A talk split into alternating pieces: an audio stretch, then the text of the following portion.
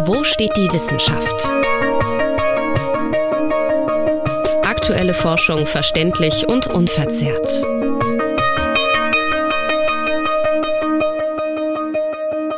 In Episode 2 haben wir darüber geredet, was wir unter einem langen Leben verstehen und welche Ursachen das lange Leben maßgeblich bestimmen können. Und ein wichtiger Prozess, der dabei noch gar nicht angesprochen wurde, ist das Altern an sich. Denn egal wie sehr man seinen eigenen Körper pflegt und sich darum kümmert, jeglichen negativen Einfluss zu vermeiden, der Körper wird irgendwann altern. Das liegt in seiner biologischen Natur. Warum das so ist und was dabei genau im Körper abläuft, wenn wir über Altern sprechen, erkläre ich in dieser Episode. Herzlich willkommen, ich bin Lukas und das ist Episode 3, das Altern verstehen.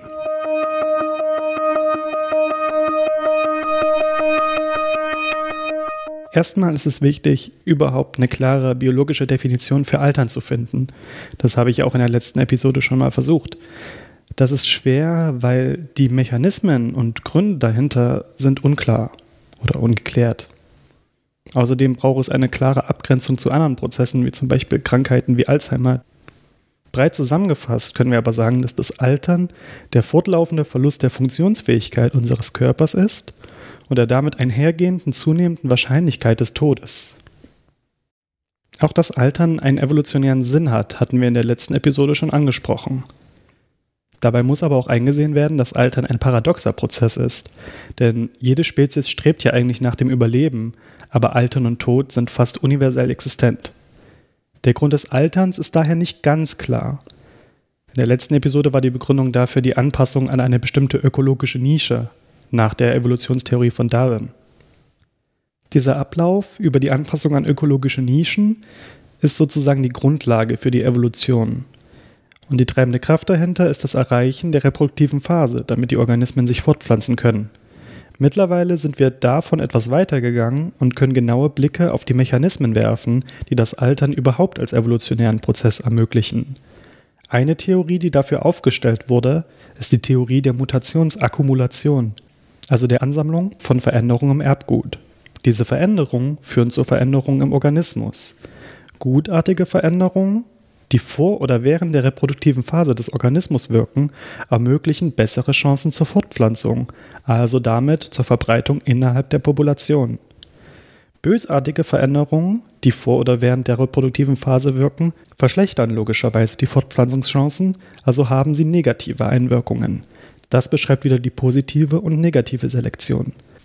Aber wenn sich diese bösartigen Veränderungen erst nach der reproduktiven Phase auswirken, dann kann ich gegen diese selektiert werden. Dann sammeln sie sich also an.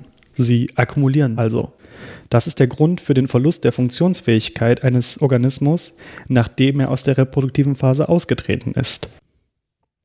Eine Erweiterung dieser Theorie ist die antagonistische Pleiotropie. Um das Ganze etwas aufzudröseln. Pleiotropie bedeutet, dass Mutationen positive und negative Folgen haben können. Diese Theorie besagt, dass sich diese Folgen zu unterschiedlichen Lebenszeitpunkten äußern. Nämlich genau dieses antagonistische Prinzip, also dieses Gegenspielerprinzip. Und zwar sind die positiven Folgen förderlich vor und während der reproduktiven Phase und die negativen Folgen dann nach der reproduktiven Phase, also nachteilhaft. Dieselbe Mutation, gegen die positiv selektiert wird, bedingt gleichzeitig ein schnelleres Altern oder eine verkürzte Lebensspanne. Eine komplett andere Theorie ist die Theorie der Wegwerfkörper. Das klingt jetzt erstmal ziemlich krass, aber betrachtet man die möglichen Folgen der Akkumulation von Mutationen auf körperliche Prozesse, vor allem Schäden an der DNA oder an der Zelle, dann muss der Körper ständig reparieren. Diese Schäden müssen repariert werden und der Aufwand ist mit Energieverbrauch verbunden. Solange der Körper noch vor der reproduktiven Phase ist, lohnen sich diese Reparaturen. Denn je besser der Körper erhalten ist, umso besser kann er sich fortpflanzen. Also ein funktionierender Reparaturapparat wird positiv selektiert. Während der reproduktiven Phase aber liegt der Fokus auf der Fortpflanzung, der Weitergabe. Das Reparatursystem ist nicht mehr die oberste Priorität. Hier haben wir es übrigens mit einem ganz typischen Trade-off zu tun, wie ich Ihnen in Episode 2 erklärt habe. Um Energie zu sparen, wird dieser Reparaturapparat also heruntergefahren, um den Fokus während der reproduktiven Phase auf die Fortpflanzung zu legen. Und damit treten dann Fehler im Organismus, in der DNA, in den Zellen auf. Und dann ist es nämlich sinnvoll, aus der reproduktiven Phase auszutreten, weil man eben diese Fehler dann nicht mehr weitergeben will. Dann ist es aber so, dass der Reparaturapparat nicht mehr positiv selektiert werden kann. Und damit ist der Körper im biologischen Sinne zumindest wegwerfbar geworden, weil er kann sich nicht mehr fortpflanzen. Er kann nicht mehr für die Weiterexistenz seiner Spezies sorgen. Es macht auch von der Seite aus Sinn, dass die meisten Individuen in der Natur einen Tod gewissermaßen erwarten können, zum Beispiel durch Fressfeinde oder Krankheiten oder Umweltveränderungen. Jetzt habe ich ja gerade schon angesprochen, dass wir in unserem Körper unglaublich komplizierte Reparaturmechanismen haben.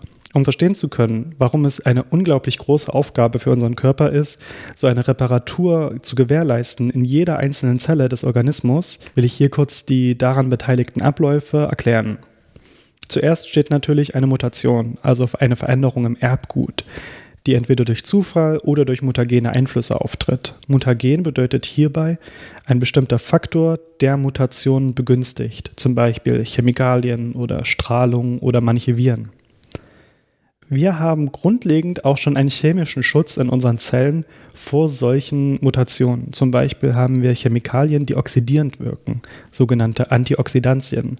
Die können dann zum Beispiel die Effekte von gefährlicher Strahlung minimieren.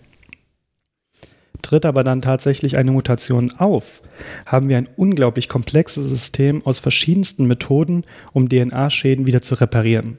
Manche sind einfache Enzyme und andere sind unglaublich komplexe Maschinerien. Denn sollte es die Zelle nicht schaffen, die DNA-Schäden zu reparieren, droht ein Kontrollverlust. Und genau dieser Kontrollverlust wird von uns als Krebs bezeichnet. Also die Zelle wird nicht mehr durch die eigenen Mechanismen kontrolliert und anstattdessen tritt unkontrolliertes Wachstum und unkontrollierte Vermehrung ein.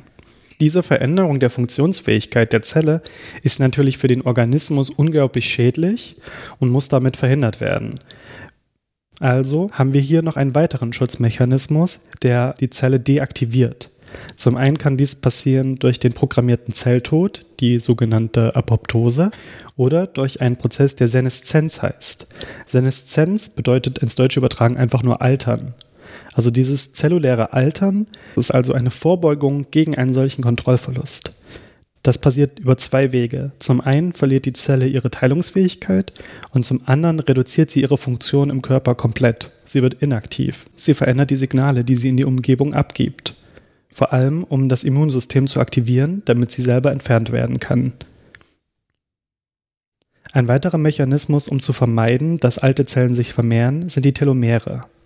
Eigentlich sind sie dafür da, um die Enden der Chromosomen, also die DNA-Stränge in den Zellen, zu markieren und zu schützen, sowie um einen Angriffspunkt für die Enzyme der DNA-Duplikation bei der Zellteilung zu bieten. Mit jeder Zellteilung werden diese aber immer kürzer und immer kürzer und irgendwann läuft die Zelle Gefahr, dass das Erbgut angegriffen werden könnte. Um das zu verhindern, wird auch dann die Zelle in einen Seneszenzzustand übergehen, der dann aber reproduktive Seneszenz genannt wird. Zusammenfassend nochmal kurz, unsere Zellen haben das Potenzial, erkannte Fehler auszubessern, aber trotzdem gibt es aus verschiedenen Gründen Ansammlungen von Fehlern und von seneszenten Zellen eben mit den evolutionären Gründen, die ich davor beschrieben habe, dass diese Fehler überhaupt auftreten. Wenn wir das Ganze aber jetzt auf uns Menschen beziehen, müssen wir das Ganze im Kontext der heutigen Gesellschaft sehen. Todesursachen werden immer mehr ausgemerzt, also zum Beispiel durch Krankheiten oder durch Fehlversorgung. Es gibt keinen wirklichen Grund für eine evolutionäre Selektion und es ist relativ offensichtlich, dass unser Körper nach der reproduktiven Phase nicht als wegwerfbar angesehen werden sollte. Daher brauchen wir eine komplett neue Einstellung zum Altern. Die evolutionäre Rolle des Alterns wird herausgefordert und stattdessen nimmt das Altern für uns eine eher gesellschaftliche Rolle ein, die mit komplett eigenen Fragen verknüpft ist.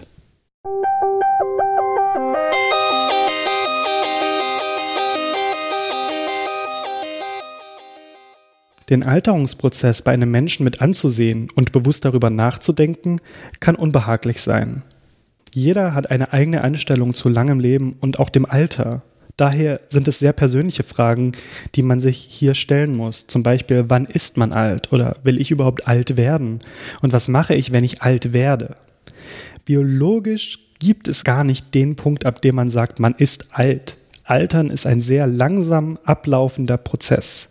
Verbunden damit kommt auch eine Veränderung der Rolle in der Gesellschaft. Man wird weniger belastbar, gebrechlicher, abhängiger, aber auf der anderen Seite auch erfahrener und weiser und man kann die Früchte des Lebens miterleben und teilen.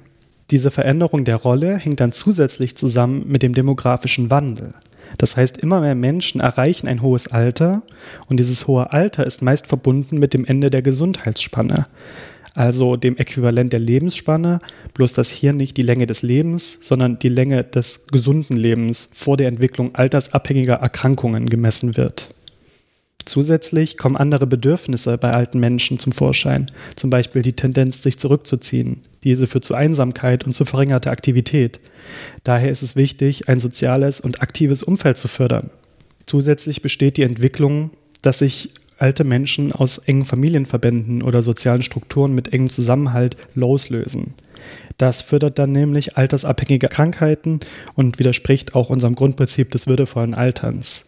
Deswegen ist darauf zu achten, dass alte Menschen einfach andere Bedürfnisse haben und auf diese eingegangen werden muss. Um die Bedürfnisse der Menschen in unterschiedlichen Bereichen des Alterns abzuschätzen, wurde dafür der Begriff der Gebrechlichkeit eingeführt. Dieser nimmt nicht den Ausbruch von bestimmten Krankheiten als Grundlage, sondern die fortlaufenden Veränderungen wie zum Beispiel Schwäche, Erschöpfung, Gewichtsverlust oder Koordinationsverlust. Festgemacht kann dies zum Beispiel daran werden, dass ein schwächeres Immunsystem höhere Anfälligkeit für Infektionen und damit für Krankheiten bedingt. Körperliche Schwäche führt zu Beeinträchtigungen und damit dazu, dass bestimmte Barrieren, wie zum Beispiel Treppen, unüberwindbar werden können. Schnellere Erschöpfungserscheinungen führt zu Streckenproblemen und Problemen damit unabhängig zu bleiben. Und deswegen ist es wichtig, das Altern zu verstehen, damit man angemessen auf die Bedürfnisse der immer älter werdenden Bevölkerung eingehen kann. Ein Ansatz dafür ist halt neben dieser gesellschaftlichen Komponente dann auch im Labor. Die Ziele in der biomedizinischen Forschung sind dabei folgende. Zum einen brauchen wir ein besseres Verständnis, denn das bringt dann bessere Pflege oder Behandlung. Und zum anderen wollen wir die Gesundheitsspanne verlängern, also Erkrankungen und Gebrechlichkeit vermeiden und das dann vielleicht mit dem möglichen Nebeneffekt eines längeren Lebens, also auch der Verlängerung der Lebensspanne.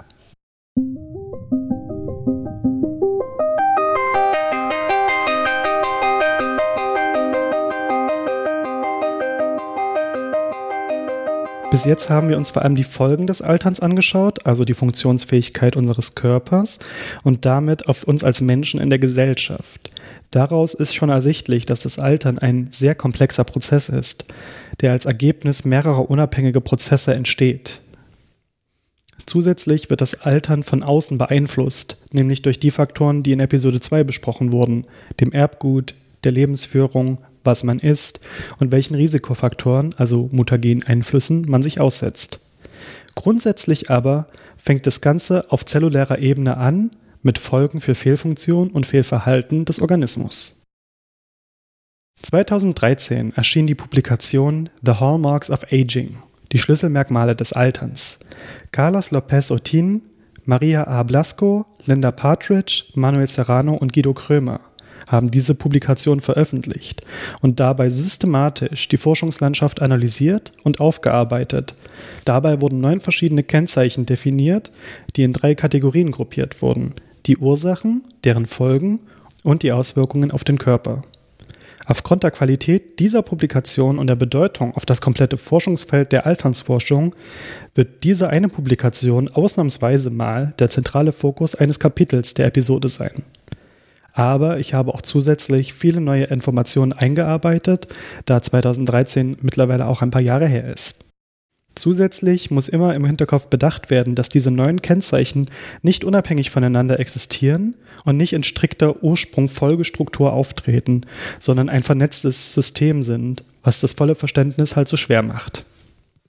Das erste Kennzeichen ist genetische Instabilität. DNA-Schäden passieren ständig und sind vollkommen unvermeidlich. Aber es besteht eine extra Gefahr durch Risikofaktoren, nämlich die mutagenen Einflüsse, Chemikalien, zum Beispiel durchs Rauchen, UV-Strahlung durch die Sonne oder so etwas Komplexes wie dem Auftreten von körperlichem Stress. Das Auftreten von Fehlern fördert das Altern, indem es diesen komplexen Reparaturprozess bemühen muss, der an sich auch wieder nicht unfehlbar ist und im Alter an Funktionsfähigkeit verliert. Das zweite Kennzeichen ist der Verlust der angesprochenen Telomere. Telomere sind besonders sensibel gegenüber altersbedingten Schäden. Der natürliche Verlust der Telomere während der Zellteilung begrenzt die Teilungsfähigkeit der Zellen und damit das Regenerationspotenzial unseres Körpers. Das heißt, wie oft sich eine Zelle teilen kann, ist limitiert. Demgegenüber steht das Enzym Telomerase, das zum Beispiel in Krebszellen aktiv ist und die Telomerenden regenerieren kann. Damit werden sie theoretisch unendlich teilbar. Und zumindest in Zellkulturen im Labor konnte auch dies bereits beobachtet werden. Dann haben wir das dritte Kennzeichen, nämlich die epigenetischen Veränderungen. So komplex wie die DNA an sich schon ist, es geht noch viel schlimmer. Über der DNA, dem Genom, liegt eine Reihe an Modifikationen und verbundenen Molekülen, das Epigenom, welches im Prinzip eine Anleitung zur Umsetzung der DNA vorgibt. Damit können zum Beispiel Gene an- und ausgeschaltet werden, um jeder Zelle ihre eigene Funktion durch ihren eigenen Proteinhaushalt zu ermöglichen. Genauso wie die DNA beschädigt werden kann, können auch Veränderungen im Epigenom auftreten, die unerwünschte Folgen haben können. Im Unterschied zu DNA-Schäden lassen sich die Veränderungen aber rückgängig machen, da sie nicht fest verankert sind. Damit hängt auch eine neue Theorie zusammen, die sich seit der Publikation ergeben hat, nämlich die epigenetische Uhr. Diese sagt aus, dass im Epigenom eine Art Kontrollprogramm für die Umsetzung der DNA existiert, die den Alterungsprozess überhaupt erst vorgibt und durch äußere Faktoren wie der Ernährung beeinflusst werden kann. Dann kommen wir zu Kennzeichen Nummer 4, dem Verlust der Proteostase. Jede Zelle hat im Körper eine bestimmte Funktion zu erfüllen. Zusätzlich muss sie ihre eigene Funktion und ihre Funktion im Verband der Zellen, die sie umgeben, erfüllen. Dafür gibt es Proteine mit den verschiedensten Funktionen. Stoffwechsel, Transport, Signalgeber, Signalerkenner, Zellteilung, Zellüberleben.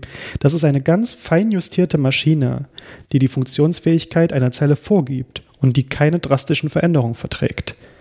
Dieses Gleichgewicht dieser Maschine heißt Proteostase. Fehlerhafte Proteine ohne Funktion oder mit falscher Struktur belasten die Zellen. Sie stören die Funktionsfähigkeit, können aber von einem zelleigenen Entsorgungssystem entfernt werden. Da gibt es aber zwei Probleme. Mit dem Alter nimmt die Funktionsfähigkeit dieses Entsorgungssystems ab und es gibt kaputte Proteine, die verklumpen und dann gar nicht mehr von der Zelle entsorgt werden können. Diese können dann andere Proteine dazu bringen, auch kaputt zu gehen, die Zelle zu zerstören und dann Entzündungen auszulösen. Eine wichtige Rolle spielt dieser Prozess im Verlust der Hirnfunktion, zum Beispiel durch Krankheiten wie Alzheimer oder Parkinson, die genau über solche verklumpten Proteine wirken. Diese vier Vorgänge bestimmen erstmal nur die Veränderung innerhalb der einzelnen Zellen, die dann ihre weitgreifenden und schwer erfassbaren Folgen haben. In der Publikation wurden in der zweiten Kategorie die Vorgänge beschrieben, die sich als Folgen der Schäden innerhalb der Zelle ergeben. Da kommt zunächst das Kennzeichen Nummer 5, die fehlerhafte Erfassung von Nährstoffen.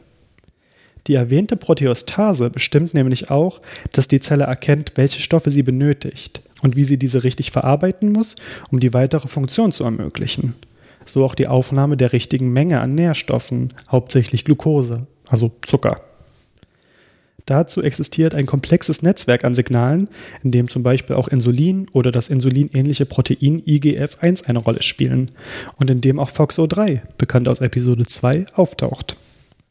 In diesem Netzwerk sind Stoffwechsel, Wachstum und Überleben der Zelle verbunden, sodass ein Fehler am System über falsche Nährstoffkonzentration zu einem Fehlverhalten der Zelle führen kann. Hier findet man dann übrigens auch den Grund, warum kurzzeitiges Fasten oder die Kalorienrestriktion wirkt. Die hormonellen Folgen verändern die Signale so, dass der Alterungsprozess gehemmt werden kann. Kennzeichen 6 ist dann die Fehlfunktion der Mitochondrien. Mitochondrien haben den Ruf, die Kraftwerke der Zelle zu sein, und dieser Begriff ist sehr passend. Denn ähnlich wie in richtigen Kraftwerken entstehen auch hier Abfallprodukte, die mit großer Mühe entsorgt werden müssen, sogenannte reaktive Sauerstoffspezies. Diese wirken oxidierend und können durch ihre Reaktionsfreudigkeit viel Schaden in der Zelle einrichten. Die zelleigene Abwehr dagegen sind Antioxidantien, an denen sich die Stoffe wortwörtlich abreagieren können. Auch wenn man sich über die Rolle der reaktiven Sauerstoffspezies im Alterungsprozess noch unsicher ist. Ihr Schadenspotenzial in der Zelle ist deutlich. Auf der anderen Seite kommen aber auch alterungsbedingte Fehler in der Funktion der Mitochondrien auf.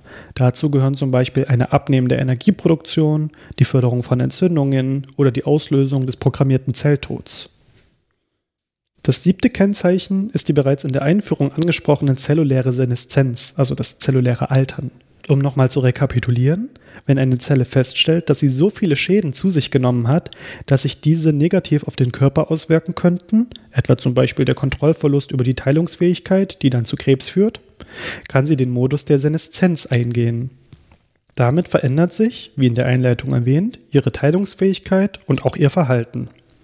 Das ist erstmal ein sehr nützlicher Prozess, bewirkt aber, dass seneszente Zellen sich mit der Zeit ansammeln und durch ihre Inaktivität die Funktionsfähigkeit des Gewebes beeinträchtigen können.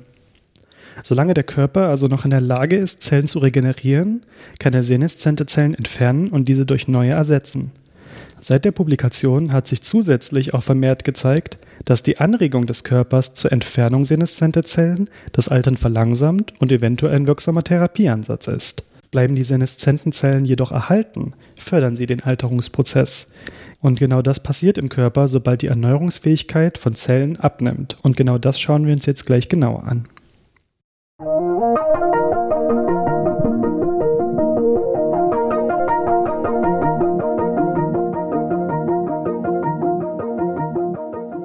Wir sind jetzt bei den Anzeichen des Alterns angekommen, die sich im Körper als gesamtheitliches System abspielen und nicht nur in der einzelnen Zelle.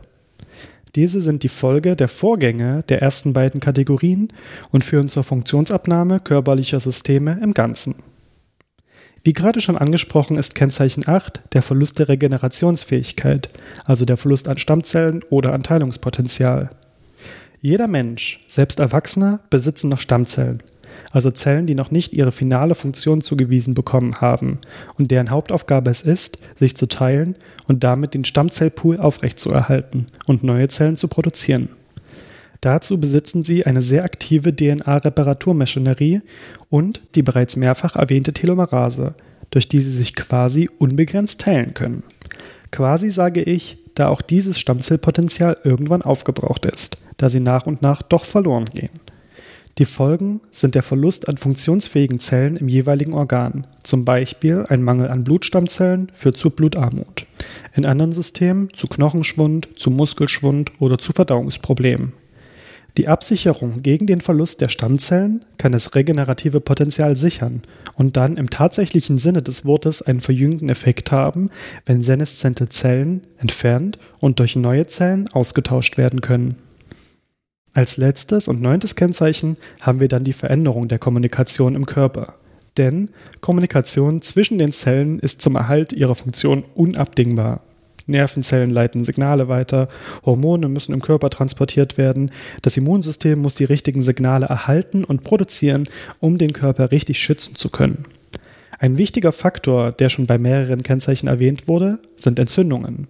Signale, die diese fördern, werden zum Beispiel von seneszenten Zellen ausgeschüttet, von Zellen, die unter dem Stress reaktiver Sauerstoffspezies stehen oder durch verklumpte Proteine. Die eigentliche Funktion von Entzündungen ist ein örtlich und zeitlich begrenztes Signal für das Immunsystem. Anstattdessen wirkt es in diesem Fall jedoch dauerhaft und ungerichtet. Das heißt, es belastet den ganzen Körper oder große Bereiche von ihm, sodass Fehlfunktionen und Überlastungen normaler Zellen auftreten können. Auch die unglaublich sensible Signalgebung durch Hormone, die mit dem Blut transportiert werden, können im ganzen Körper Fehlfunktionen auslösen, wenn sie in der falschen Menge vorliegen. Das wird zum Beispiel bedingt durch eine Schädigung der Hormondrüsen mit der Folge von Stoffwechselproblemen, Appetitstörungen oder Schlafstörungen. Interessanterweise können aber auch durch unsere Zugabe Stoffe direkt über das Blut transportiert werden, die dann positiv auf die zelluläre Funktions- und Kommunikationsfähigkeit wirken können. Dabei ist der Ansatzpunkt meist die Verringerung der chronischen Entzündung und die Sicherung der Regenerationsfähigkeit von Stammzellen. Zwei Punkte, die in einer möglichen Therapie gegen das Altern als Ansätze dienen können. Damit haben wir uns von der DNA hochgearbeitet zu Prozessen, die unseren ganzen Körper betreffen. Um die neuen Kennzeichen noch einmal zusammenzufassen. Innerhalb der Zelle entstehen Veränderungen der natürlichen Struktur und Funktion. Dahinter stehen biologische Prozesse wie der Verlust der Telomere bei der Zellteilung oder der vermuteten programmierten Veränderung im Epigenom oder auf der anderen Seite unbehobene Fehler bei der DNA-Reparatur oder im Proteinhaushalt. Diese führen eine Reaktion der Zelle nach sich, welche die Erfassung von Nährstoffen und die Funktion der Mitochondrien einschränkt und eventuell zum Schutz die zelluläre Seneszenz nach sich zieht. Die Folge dieser ganzen Prozesse ist dann zum einen, dass der Körper sein regeneratives Potenzial durch die Stammzellen allmählich verliert und zum anderen die Abstimmung der Zellen untereinander nicht mehr richtig abläuft und Hormonfehler und ein dauerhafter Entzündungszustand die Folge sind. Altern ist also, wie wir sehen, ein Dominoeffekt ohne wirklichen Anfang und mit Verbindungen in alle Richtungen. Jeder Schritt zur Verlängerung der Gesundheitsspanne macht den Körper am Ende wieder anfällig für andere Prozesse, sodass immer mehr Menschen an einem gewissen Maß an Gebrechlichkeit leiden müssen. Seit der Veröffentlichung von Hallmarks of Aging sind sechs Jahre vergangen was in der medizinischen Forschung eine lange Zeit ist.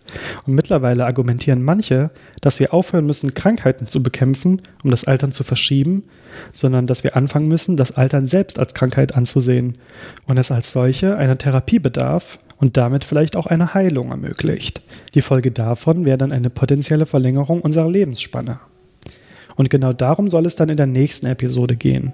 Wir bleiben also noch eine Episode bei diesem Thema und schauen uns dann konkret an, wie wir den Alterungsprozess behandeln wollen und wohin uns der Angriff dieser Mammutsaufgabe führen könnte. Aber erstmal danke ich euch dafür, dass ihr diese Episode angehört habt und das war's mit Episode 3, das Altern verstehen. Ich hoffe, ihr habt was gelernt und könnt etwas mitnehmen. Wenn es Fragen oder Unklarheiten gibt oder ihr Interesse an weiteren Informationen habt, dann meldet euch auf Twitter oder Instagram unter wsdw-podcast oder über die Webseite wsdw-podcast.de. Die nächste Episode erscheint dann nächste Woche und ich bin schon sehr gespannt, weiter über dieses spannende Thema berichten zu dürfen. Bis dahin findet ihr alle Hintergrundinformationen auf den bereits erwähnten Kanälen, auf den sozialen Medien und einen Link zum kompletten Skript mit allen Quellen in den Shownotes auf der Webseite. Vielen Dank fürs Zuhören und bis zum nächsten Mal. Tschüss. Wo steht die Wissenschaft? Aktuelle Forschung verständlich und unverzerrt.